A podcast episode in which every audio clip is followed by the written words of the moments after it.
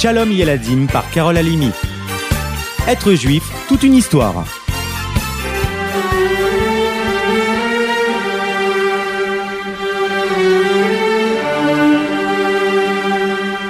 Rabbi Meir Balanès. Au temps où l'Empire romain dominait le monde, Néron, un général au service de l'empereur, fut envoyé pour détruire Jérusalem. Pour savoir si cette bataille serait victorieuse, il lança une flèche dans chaque direction, au nord, au sud, à l'est, à l'ouest. Elles retombèrent toutes sur Jérusalem. Néron comprit alors qu'Hachem réservait un mauvais sort à son peuple.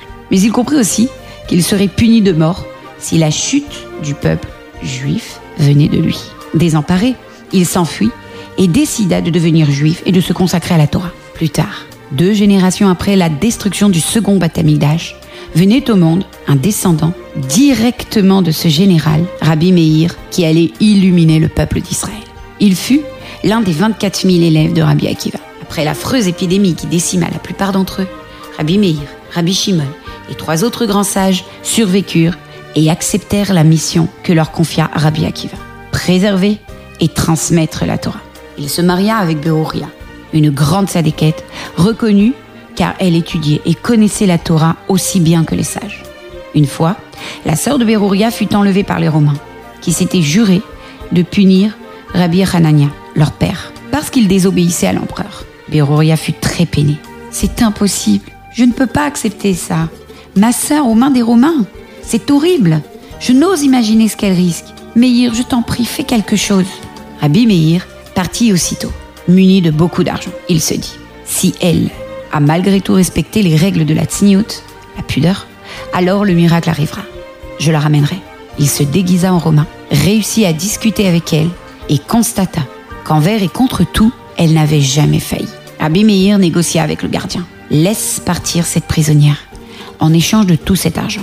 Garde la moitié pour toi et utilise le reste chaque fois qu'on te demandera l'argent de son travail.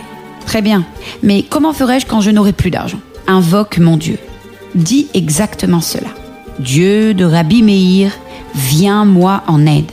Tu verras, le miracle arrivera. Vraiment, tu crois? Le gardien était sceptique. Rien qu'avec une phrase. À ce moment, deux chiens passaient, très méchants, très menaçants. Le gardien leur jeta de la terre. Les chiens bondirent, prêts à l'attaquer. Dieu de Rabbi Meir, viens à mon secours cria-t-il aussitôt. Les chiens le laissèrent tranquille. Ainsi rassuré, le gardien accepta le marché de Rabbi Meir. Rabbi Meir rentra chez lui avec sa belle-sœur. Le gouverneur apprit bien vite la fuite de sa prisonnière et condamna le gardien. Au moment de monter sur la potence, l'homme implora de nouveau. Dieu de Rabbi Meir, viens à mon secours. Là encore, un miracle se produit. Et la corde ne tint pas. Une fois, deux fois, impossible. Finalement, on lui laissa la vie sauve. On l'interrogea. Il raconta toute l'histoire. L'ordre fut donné de poursuivre Rabbi Meir. Celui-ci se sauva. Au bout de quelques jours, les soldats romains le trouvèrent, caché au fond d'une cuisine non cachère. En le voyant, il plongea son doigt. En les voyant, il plongea son doigt dans une casserole, comme font les grands cuisiniers pour goûter un plat.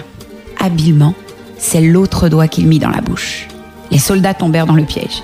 Si cet homme ne mange pas cachère, ce ne peut pas être Rabbi Meir. Rabbi Meir se sauva alors du pays et s'installa en Perse, l'Iran d'aujourd'hui. Depuis tous ces miracles, Rabbi Meir mérita le surnom de Baalanès, le faiseur de miracles. Nos sages nous disent que Néron reconnut Dieu dans le miracle des flèches.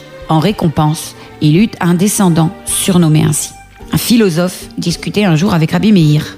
Je ne crois pas, dit-il, qu'il y ait un Dieu qui crée l'univers et tout ce qui s'y trouve.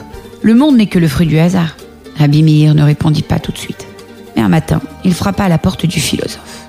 Tenez, c'est un cadeau, un parchemin de grande qualité contenant un poème magnifique.